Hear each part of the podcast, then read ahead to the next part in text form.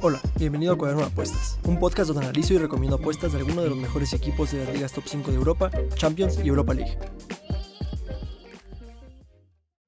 Para esta semana traigo partidos de la liga inglesa, la italiana y la alemana. Me encantaría analizar el partido de Barcelona Español, de hecho lo analicé, pero eh, no voy a, dar recomendaciones de ese partido porque es el primer partido de Xavi y todas las estadísticas son bajo el juego de Coman.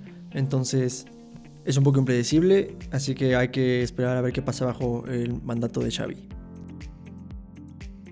El primer partido Leicester City contra Chelsea. El Leicester City se encuentra en doceavo de tabla y puede ponerse sexto si gana este partido. Además, el Chelsea sigue en primero y buscando alargar la distancia contra el Manchester City. El Leicester City no cuenta con Fofana ni Tielemans, mientras que Chelsea no cuenta con Kovacic, Werner y está en duda Lukaku y Marcos Alonso. De estadísticas importantes es que el Leicester City tiene un 73% de, sus partidos con ambos marcan, eso es un porcentaje bastante bastante alto, pero eh, como local tiene el 40 de sus partidos eh, perdidos a cero, eso pues es bastante alto para un equipo como, como Leicester City. Por otro lado, siempre es destacable la, increíble ofensiva del Chelsea, promedian 2.45 goles por partido en total en la temporada y 2 goles por partido cuando juegan de visitante. Eh, promedian 5.18 tiros a puerta y tienen un ratio de gol por tiro a puerta de 0.42.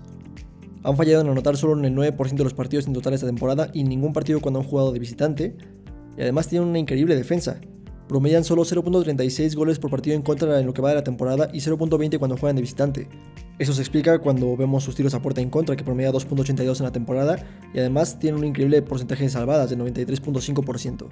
Otro dato destacable es de que el Leicester City ha fallado en anotar en el 40% de los partidos que ha jugado como local esta temporada y solo ha logrado mantener su portería cero en el 20% de los partidos que ha jugado como local.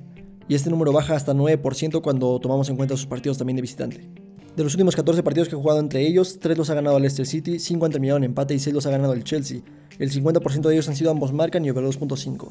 El Leicester City le anota 0.86 goles por partido en promedio al Chelsea y el Chelsea 1.43 en promedio al Leicester City. Sus partidos promedian 2.29 goles por partido. Además, en estos 14 partidos, el Leicester City ha anotado al Chelsea en el 64% de ellos y el Chelsea en el 71% de ellos. Cabe destacar que el Chelsea tiene la segunda mejor ofensiva de la liga y además tiene la mejor defensa. De los últimos 5 partidos, 2 los ha ganado el Leicester City, 1 ha terminado en empate y 2 los ha ganado el Chelsea. 2 han sido ambos marcan y over 2.5. Vemos que se sigue cumpliendo más o menos la tendencia del 50% de ambos marcan y over 2.5. De tendencias importantes es de que 8 de los últimos 10 partidos que han jugado entre ellos han tenido menos de 3 goles. Además, el Chelsea no ha logrado mantener su portería cero contra el Leicester City en 3 partidos. Por otro lado, el Leicester City contra cualquier rival no gana en 3 partidos, lleva 10 partidos sin lograr mantener su portería cero Ambos equipos han anotado en 7 de sus últimos 8 encuentros y ha sido el primero en conceder un gol en 5 de sus últimos 7 partidos.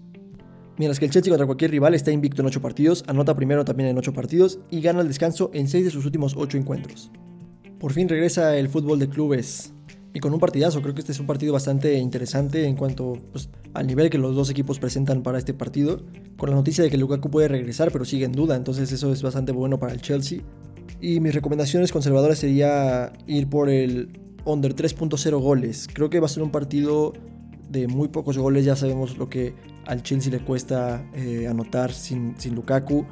Y además con las estadísticas que, mencioné del Leicester City cuando juega local, creo que también les va a costar mucho trabajo anotarle un gol a la mejor defensa de la liga. Además de que su desempeño defensivo no, no empeora cuando juegan de visitante. No creo que el Chelsea pierda ese partido, entonces la otra opción conservadora sería apostar a que el Chelsea marca primero y la opción un poco más apretada sería apostar directamente por el Chelsea. Repito, no creo que vaya a perder este partido. Y veo muy poco probable que quede 1-1 y el Chelsea empate este partido también. Entonces creo que es una buena apuesta. Es un poco apretada porque pues, siempre está la posibilidad del empate, pero creo que se puede dar. El siguiente partido, Atalanta-Especia. El Atalanta puede acercarse al tercer lugar y el Especia puede subir a decimoquinto. El Atalanta no cuenta con Hateboer ni Gossens, mientras que el Especia no cuenta con Nicolau. De estadísticas importantes es que el Atalanta llega invicto en 5 partidos este encuentro.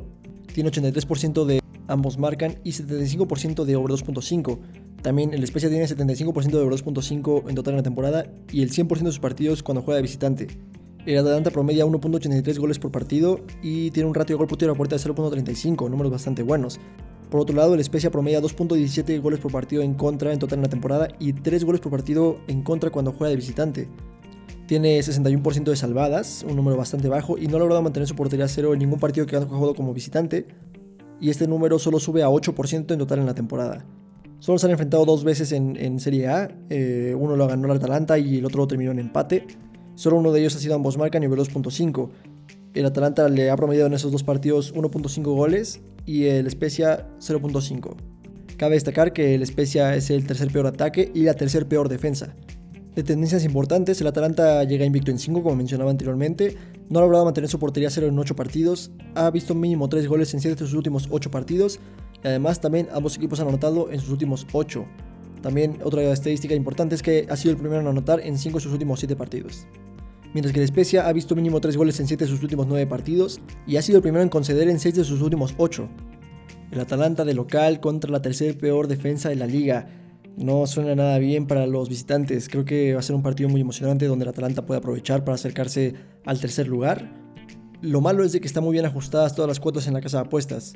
Entonces solo traigo opciones apretadas. No, no la verdad no estoy 100% seguro que vayan a, entrar, pero eh, pues me suena bastante bien. Una opción apretada sería ir por Atalanta con handicap asiático de menos 1.5. Creo que lo pueden cubrir jugando de, de local. Otra opción apretada es que el Atalanta anota por lo menos 3 goles. Eh, con los números defensivos que tiene el, el Spezia, como ya les comentaba, creo que es algo que se puede dar fácilmente. El, Atalanta eh, no ha hecho más que mejorar desde que empezó la temporada. Creo que es algo que se puede lograr fácilmente. La opción más arriesgada sería, pensando en un, en un marcador como 3-0, sería apostar que el Atalanta cubre un handicap asiático de menos 2.5. Entonces tendría que ganar mínimo 3-0 o 4-1 para para que se gane nuestra apuesta. Esto es una opción bastante arriesgada, pero eh, por cómo vienen los dos equipos no me suena tan mal. El siguiente partido, Borussia Dortmund contra Stuttgart. El Borussia está en segundo lugar y busca recortar la distancia contra el líder Bayern Múnich y el Stuttgart está a un punto de la zona roja. El Borussia Dortmund todavía no cuenta con Haaland, Schulz, Segadou y tiene en duda a Dahoud y Moukoko. De estadísticas importantes es que el Borussia Dortmund eh, tiene 82% de sus partidos tanto con ambos marcan como con over 2.5 números bastante, bastante altos. Eh, por otro lado, el Stuttgart ha perdido a cero muy pocos partidos en total en la temporada, solo el 18% de ellos. Y cuando se habla de goles, pues el Dortmund le saca mucho tramo al Stuttgart. Promedia 2.55 goles por partido en total en la temporada y 3.17 cuando juega de local. Por otro lado, el Stuttgart promedia 1.36 goles por partido en la temporada y 0.60 cuando juegan de visitante. Otra estadística interesante es que el Dortmund casi no falla en anotar. De hecho, no ha fallado en anotar en el 100% de los partidos que ha jugado como local y solo ha fallado en anotar en el 9% de los partidos que ha jugado en total en la temporada. El Stuttgart promedia 1.82 goles por partido en contra en total en la temporada y este número sube hasta 2 goles por partido en contra cuando juega de visitante. Esto lo explica un poco el promedio de tiros a puerta en contra que tienen, tienen 5.55. Además, ambos tienen un porcentaje bastante bajo de salvadas, el Dortmund tiene 68.1% y el Stuttgart 68.9%. De los últimos 18 partidos eh, en los que se han enfrentado entre estos dos equipos, 11 los ha ganado el Borussia Dortmund, 5 han terminado en empate y 2 los ha ganado el Stuttgart. 78% de ellos han sido ambos marcan y 83% de ellos han sido over 2.5. El Dortmund anota 2.61 goles en promedio al Stuttgart y el Stuttgart 1.44 al Dortmund. Sus partidos promedian 4.06 goles por partido. Además, en estos 18 partidos, el Dortmund ha logrado anotar en el 94% de ellos y el Stuttgart en el 78%. Cabe destacar que el Stuttgart es la quinta peor defensa de la liga actualmente. En los últimos 5 enfrentamientos directos, 4 los ha ganado el Borussia Dortmund y 1 lo ha ganado el Stuttgart, 3 han sido ambos marcan y 5 han sido over 2.5. Además, 4 de ellos han sido over 3.5. Se ha cumplido la tendencia de que hay mínimo 3 goles entre ambos equipos en 10 de los últimos encuentros. El Dortmund no ha logrado mantener su portería cero en 3 partidos contra el Stuttgart y el Stuttgart no ha logrado mantener su portería cero en 14 partidos contra el Borussia Dortmund. El Dortmund contra cualquier rival ha visto mínimo 3 goles en 7 de sus últimos 9 partidos y ha sido el primero en anotar en 4 de sus últimos 5 mientras que el Stuttgart contra cualquier rival ha perdido sus últimos 3, no gana en 5, no ha logrado mantener su portería cero en 6 partidos y ha visto menos de 3 goles en 4 de sus últimos 5. En teoría un partido muy fácil para el Borussia Dortmund, eh, creo que es algo que, lo pueden sacar fácilmente y por lo tanto mis recomendaciones conservadoras sería ir por el Borussia Dortmund con handicap asiático de menos 1. Creo que se puede cumplir fácilmente y si lo ganan solo por un gol, lo cual veo poco probable, no regresan el dinero. La opción un poco más apretada sería subir el handicap al Borussia Dortmund con handicap asiático de menos 1.5. No me suena nada mal, pero ya conocemos al Borussia Dortmund, siempre encuentran nuevas formas de que le anoten y de ponerse en problemas, entonces tampoco me inclinaría mucho a confiar en el, en el Dortmund. La opción un poco más arriesgada sería ir por el over 3.5, siguiendo la tendencia de que cuatro de sus últimos cinco partidos han, sido, han cumplido este número de goles. Creo que se puede dar. El siguiente partido, Watford contra Manchester United. El United puede ponerse de nuevo en puestos europeos y el Watford está solo a dos puntos del descenso. El Watford no cuenta con Kuka y el Manchester United no cuenta con Pogba ni Varane. De estadísticas importantes es que el Manchester United eh, ha perdido tres de sus últimos cinco partidos. Otro dato interesante es que el Watford eh, ha perdido a cero en el 64% de los partidos en total de esta temporada y en el 60% de los partidos que ha jugado como local. El United promedia 1.73 goles por partido y 1.80 cuando juega de visitante, promedia 4.91 tiros a puerta por partido y tiene un ratio de gol por tiro a puerta de 0.35. Números bastante buenos, pero pues bueno, ya sabemos cómo es el Manchester United. El problema no es tanto la ofensiva, sino la defensiva. Y hablando de defensiva, el Watford tiene un grave problema también en, este, en esta área porque promedia 1.73 goles por partido en contra en total en la temporada y 2.20 cuando juega de local. Además, cuando el Manchester United juega de visitante, ha logrado mantener su portería a cero en el 40% de los partidos. De los últimos 10 enfrentamientos directos, 2 los ha ganado el Watford y 8 los ha ganado el Manchester United. El 50% de ellos han sido ambos marcan y el 60% de ellos han sido over 2.5. El Watford promedia un gol por partido al Manchester United y el United 1.80 al Watford. Sus partidos promedian 2.8 goles por partido. Además, en estos 10 partidos, el Manchester United en el 90% de ellos. El Watford es la cuarta peor defensa y el Manchester United es el quinto mejor ataque. De los últimos 5 enfrentamientos directos, uno lo ha ganado el Watford y 4 los ha ganado el Manchester United. 2 han sido ambos marcan y 3 han sido over 2.5. De tendencias importantes, el United ha sido el primero en anotar en 7 de sus últimos 8 partidos. Además, ha ganado al descanso en esta misma cantidad de partidos contra el Watford. El Watford contra cualquier rival eh, no ha logrado mantener su portería cero en 10 partidos, ha sido el primero en conceder en sus últimos 7 y ha perdido el descanso en 5 de sus últimos 7 partidos. Por otro lado, el United contra cualquier rival ha visto mínimo 3 goles en 5 de sus últimos 6 y ha sido el primero en conceder en 4 de sus últimos 5 partidos. Otro partido en teoría fácil para Manchester United, pero bueno, de nuevo ya los conocemos, eh, siempre buscan nuevas formas de complicarse los partidos. Mis recomendaciones conservadoras para este encuentro sería apostar por la victoria directa del Manchester United. No creo que pierdan, además de que sabemos que el Manchester United tiende a tener mejor rendimiento cuando juega visitante y cuando como el Watford empeora su rendimiento defensivo cuando juega local, eh, cosa bastante curiosa, creo que el Manchester United tiene una buena oportunidad para pues, dar un golpe sobre la mesa y volver a empezar una nueva buena racha. Otra opción conservadora que me gusta bastante es que eh, la doble oportunidad del Manchester United, entonces sería empate o Manchester United combinado con Manchester United anota por lo menos dos goles. Creo que es algo que se puede dar en cualquier escenario posible, entonces eh, no creo que empaten a ceros, no creo que empaten a unos. Y yo creo que el United le va a anotar por menos dos goles al Watford y si llegan a empatar, pues también se cumple esta apuesta.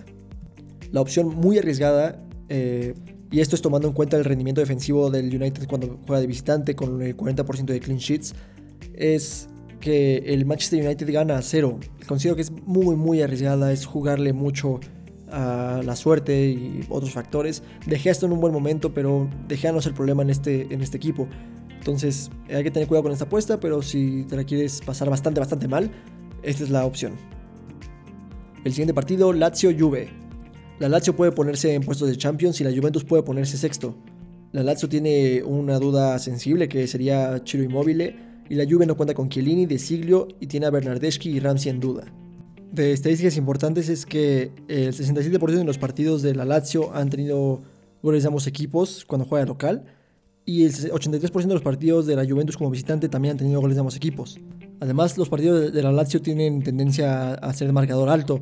El 75% de los partidos que juegan toda esta temporada han tenido mínimo 3 goles y este número sube a 83% cuando juega de local. Mientras que el, 67% de los partidos de la Juve de visitante han tenido también eh, mínimo 3 goles. Ambos equipos casi no pierden a cero. El Lazio ha perdido a cero solo el 17% de los partidos de esta temporada y ningún partido cuando juega local.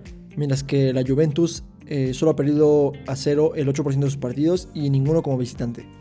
La Lazio promedia 2.08 goles por partido en toda la temporada y 3 goles por partido cuando juega local, mientras que la Juventus promedia 1.33 goles por partido en la temporada y 1.55 cuando juega de visitante. Algo destacable es el ratio de gol por tiro a puerta que tiene la Lazio, eh, tiene 0.37 que es bastante bueno eh, incluso se podría decir alto. Algo importante es que la Lazio tiene un porcentaje de salvadas bastante, bastante bajo, de 58.5%. Eh, también la, Juventus también tiene uno bastante bajo, de 65.9%, pero pues bueno, eh, lo de la Lazio llega a ser incluso hasta preocupante porque indica que prácticamente la mitad de los tiros que le hacen a puerta terminan entrando. De los últimos 22 partidos que han jugado entre ellos, 2 los ha ganado la Lazio, 3 han terminado en empate y 17 los ha ganado la Juventus. 45% de ellos han sido ambos marcan y 45% de ellos también han sido over 2.5.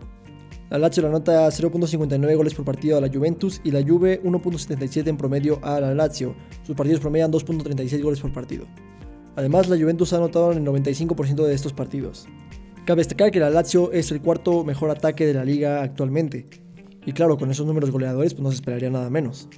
De los últimos 5 partidos, 2 los ha ganado la Lazio, 1 terminado en empate y 2 los ha ganado la Juventus. 5 han sido ambos marcan y 4 han sido over 2.5, además de que 3 partidos han sido over 3.5.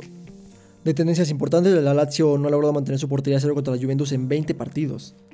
La Juventus eh, contra la Lazio está invicto en 3 y no ha logrado mantener su portería 0 en 6. La Lazio contra cualquier rival está invicto en 4 partidos y ha visto mínimo 3 goles en 4 de sus últimos 5 mientras que la Juve contra cualquier rival ha visto goles de ambos equipos en cuatro de sus últimos cinco encuentros. Partido interesantísimo, a mí la verdad es que este partido me emociona mucho verlo. Eh, la Lazio, pues como les vengo mencionando, en los últimos cinco partidos ha ganado lo que ha ganado en los últimos 17, entonces también eh, muestra el declive que ha tenido la Juventus en los últimos, pues, en los últimos meses, en los últimos años, y la alza que ha tenido también la Lazio en esta historia reciente. Sin embargo, la Juve sigue siendo un mejor equipo en general y además con Massimiliano Allegri también creo que es eh, una ventaja para, los, para la visita porque Sarri no lo logró hacer muy bien con la Juventus y con el Lazio lo está haciendo bien, pero bueno, tiene sus dudas. Mi recomendación conservadora sería apostar por el ambos marcan, creo que sería una, una, opción bastante, bastante buena. Otra opción sería apostar por la Juventus con handicap asiático de cero. Esto significa que si termina empatando, no regresan el dinero. Creo que es una opción eh, bastante buena. No dudo que vayan a empatar, pero en una de esas la Juventus saca la sorpresa. Este partido me gusta mucho para un 1-1, pero si la Juventus saca la sorpresa, pues eh, se puede terminar pagando bastante bien. También creo que será un partido de marcador bajo. No veo a un equipo ganando 2-1 eh, o, o 3-1 o algo por el estilo. No los veo empatando 2-2. Yo personalmente, eh, como les vengo mencionando, creo que van a terminar empatando 1-1. Entonces la opción más apretada, eh, porque sí me gusta bastante, sería apostar a que hay menos de 3 goles. es una opción que no recomendaría tanto, pero sí se puede dar porque considero que o lo gana uno de los dos 1-0 o terminan empatando 1-1, siendo que no hay otro escenario posible en, esta, en este enfrentamiento. El siguiente partido y un partido de la jornada, Liverpool contra Arsenal. El Liverpool puede ponerse en segundo lugar y el Arsenal puede bajar a Liverpool al quinto lugar y ponerse cuarto. El Liverpool tiene varias bajas, no cuenta con Elliot, Firmino ni Joe Gómez y tiene a Anderson, Keita, Milner y Robertson en duda. Mientras que por el lado del Arsenal no cuenta con Shaka y tiene a Thomas Party en duda. De estadísticas importantes es que el Liverpool tiene 82% de sus partidos en total en la temporada con over 2.5 mientras que el 36% de los partidos en total en la temporada del Arsenal han tenido mínimo 3 goles, en una situación completamente polarizada. Además, este número baja a 20% cuando juega de visitante. El Liverpool gana a 0 muchos de sus partidos, ha logrado ganar a 0 el 55% de todos los partidos que juega en la temporada, mientras que el Arsenal ha perdido a 0 el 27% de los partidos en total en la temporada y este número sube hasta 40% cuando juega de visitante. Vemos que su forma se ve eh, brutalmente afectada cuando juega fuera de casa. El Liverpool tiene un tremendo registro goleador, promedia 2.82 goles por partido en la temporada y 2 cuando juega local. Promedia 6.27 tiros a puerta eh, por partido y tiene un ratio de gol por tiro a puerta de 0.43. Además, no ha fallado en anotar en lo que va de la temporada. Mientras que el Arsenal eh, ha fallado en anotar en el 60% de los partidos que ha jugado como visitante, de nuevo haciendo mención a que se ve afectado cuando juega fuera de casa. El Liverpool tiene un porcentaje de salvadas algo bajo, de 67.6%, no terrible, pero algo bajo pero ha mantenido su portería cero en el 55% de los partidos en total esta temporada y en el 40% de los que ha jugado como local. Mientras que el Arsenal también ha logrado mantener su portería cero en el 45% de los partidos en total esta temporada y este número sube a 60% cuando juega de visitante. Entonces, pues bueno, no todo es malo para, para el Arsenal, ¿no? De los últimos 22 partidos que ha jugado entre ellos, 9 los ha ganado el Liverpool, 8 han terminado en empate y 5 los ha ganado el Arsenal. 73% de ellos han sido ambos marcan y 68% over 2.5.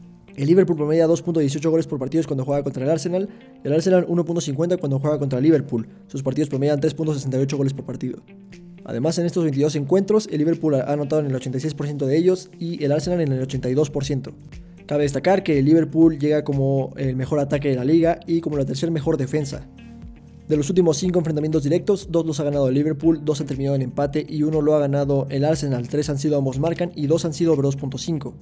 De tendencias importantes es que 6 de sus últimos 8 enfrentamientos directos han tenido mínimo 3 goles y 8 de sus últimos 10 enfrentamientos directos han, han tenido goles de ambos equipos. El Liverpool contra cualquier rival ha visto mínimo 3 goles en 8 de sus últimos 10 partidos y ha sido el primero a anotar en 8 de sus últimos 9. El Arsenal contra cualquier rival ha ganado sus últimos 4, está invicto en 10, ha logrado mantener su portería 0 en 3 partidos y ha anotado primero en sus últimos 5. Otro partidazo que nos regala la Premier League después del tropiezo de Liverpool contra el West Ham y que el Arsenal está a la alza. Creo que es un partido bastante emocionante que tiene mucho en juego. Pero también siento que el calendario le ha ayudado un poco al Arsenal. No se ha enfrentado contra equipos eh, que lo puedan poner tan en problemas como vimos al principio de la temporada. Y el Liverpool sigue siendo el Liverpool, no importa si pierde contra el West Ham. Por lo tanto, mis recomendaciones conservadoras sería apostar por la victoria directa del Liverpool. Creo que el Arsenal que llega a este partido sigue siendo el mismo Arsenal que perdió 5-0 contra el Manchester City, 2-0 contra el Brentford. Aunque están en un gran momento, eh, repito, el Liverpool sigue siendo Liverpool y yo creo que puede sacar este partido fácilmente. La opción un poco más apretada porque sería confiar de más en el Arsenal y he tenido personalmente experiencias malas haciendo eso. Sería apostar a que ambos marcan. Creo que también eh, Liverpool no tiene argumentos defensivos tan sólidos como para decir que va a contener a un Arsenal a la alza. Entonces creo que se puede dar. Y la opción arriesgada sería apostar que Liverpool gana cero. Repito, confío más en el Liverpool que en el Arsenal y no me gustaría mucho apostar tanto al Arsenal. Menos cuando sus números se ven tan afectados cuando juega de visitante y cuando están yendo contra la tercera mejor defensa. Eh, sí, sé que el, el, Liverpool no tiene argumentos defensivos tan sólidos como para asegurar esto, por eso es la opción arriesgada. El siguiente partido, Fiorentina contra Milan. La Fiore puede ponerse en puestos europeos y el Milan puede ponerse líder aprovechando que el Napoli va contra el Inter esta jornada. La Fiore no cuenta con Milenkovic ni Eric Pulgar y Josef Malé está en duda. Por otro lado, el Milan no cuenta con Calabria, eh, Castillejo ni Rebic. De estadísticas importantes es que ambos tienen tendencia al over 2.5. El 100% de los partidos que ha jugado la Fiore eh, como local esta temporada han tenido mínimo 3 goles y este número se traslada a 67% cuando en total en la temporada. El 67% de los partidos que ha jugado el Milan de visitante han tenido mínimo 3 goles. Otro dato interesante es que el Milan tiene tendencia a la ambos marcan. El 67% de los partidos que ha jugado total en la temporada han tenido goles de ambos equipos y este número sube a 83% cuando juega de visitante. Y algo que hace referencia a esto también es que la Fiore solo ha perdido a cero el 25% de los partidos que ha jugado esta temporada y ningún partido que ha jugado como local. Y bueno, por otro lado, el Milan sigue invicto en la Serie A. La Fiore promedia 1.33 goles por partido eh, total en la temporada y 2 goles por partido cuando juega local, números bastante, bastante buenos. Por otro lado, el Milan promedia 2.17 goles por partido, tanto en total en la temporada como cuando juega de visitante. Aquí la diferencia es que el ratio de gol por tiro a puerta de ambos equipos es, está muy, muy separado entre ellos. Eh, la Fiore tiene un ratio de gol por tiro a puerta de 0.22 y el Milan de 0.45. Sin embargo, la Fiore no, no ha fallado en anotar en ningún partido que ha jugado como local, esto es un dato muy interesante y el Milan no ha fallado en anotar ningún partido que juega en la temporada. Otro dato interesante es que la Fiore promedia solo 2.92 tiros a puerta en contra por partido, pero tiene un porcentaje de salvadas algo bajo de 65.7%. De los últimos 22 enfrentamientos directos, 7 los ha ganado la Fiore, 6 han terminado en empate y 9 los ha ganado el Milan. 55% de ellos han sido ambos marcan y 41% de ellos han sido over 2.5. La Fiore le anota 1.14 goles por partido en promedio al Milan y el Milan 1.32 a la Fiore. Sus partidos promedian 2.45 goles por partido. Además de estos 22 encuentros, la Fiore ha anotado en el 68% de ellos y el Milan en el 77% de ellos. La Fiore llega como la quinta mejor defensa y el Milan como el segundo mejor ataque y la segunda mejor defensa. La, verdad es que el Milan ahorita está en una forma brutal. Sé que no lo ha demostrado en la Champions y eso me da bastante, coraje, pero eh, la verdad es que en la serie lo están haciendo muy, muy bien. De los últimos 5 enfrentamientos directos, uno lo ha ganado la Fiore, uno ha terminado en empate y 3 los ha ganado el Milan. 3 han sido ambos marcan y 2 han sido over 2.5. De tendencias importantes, la Fiore eh, no ha logrado mantener su portería cero en 5 partidos contra el Milan. Y el Milan está invicto en 3 partidos y anota primero en 4 de los últimos 5 enfrentamientos directos contra la Fiore. El Milan contra cualquier rival está invicto en 5, eh, no ha logrado mantener su portería cero en 3 partidos y ambos equipos han anotado en 8 de sus últimos 10 partidos. Quien me ha estado escuchando ya por un rato sabe que, disfruto mucho los partidos del Milan, se me hace un equipo actualmente muy atractivo, no lo eran eh, hace, hace poco, pero pues la verdad es que Pioli los ha levantado y, han sido un equipazo. Por eso me da, coraje que no lo estén logrando en la Champions, porque sé de lo que es capaz este equipo, pero Pero bueno, así, así pasa en, en el mejor torneo del mundo que es la Champions League. Y yo no dejo de disfrutar su fútbol en la Serie A. Creo que ese partido va a ser bastante, bastante reñido. Eh, tiene una oportunidad de ponerse líder el Milan, eh, porque creo que el Napoli va a tener problemas contra el Inter. Entonces es una oportunidad que tienen que aprovechar. Además, eh, probablemente vayan a competir por la Europa League si es que le, echan toda la carne al asador en la Champions League. Pero creo que el objetivo principal sería volver a clasificarse en una gran posición de, tabla en esta Serie A. Por lo tanto, habiendo dicho esto y con todos los datos anteriores que ya les mencioné, mi recomendación conservadora sería apostar por el Milan con handicap asiático de más 0.5 y combinado con el under 4.5 goles. No veo este partido terminando 3-2 favor ningún equipo. Creo que eh, también lo veo raro terminando 2-2, no, no, lo veo la verdad. Pero creo que puede ser un partido eh, un poco difícil de predecir en cuanto a goles yo creo que el Milan sí va a salir a, ganarlo porque tiene una oportunidad de oro en, la, lucha por, el título. Y pues tiene tendencia en los últimos cinco partidos que, el Milan tiene ventaja contra la Fiore.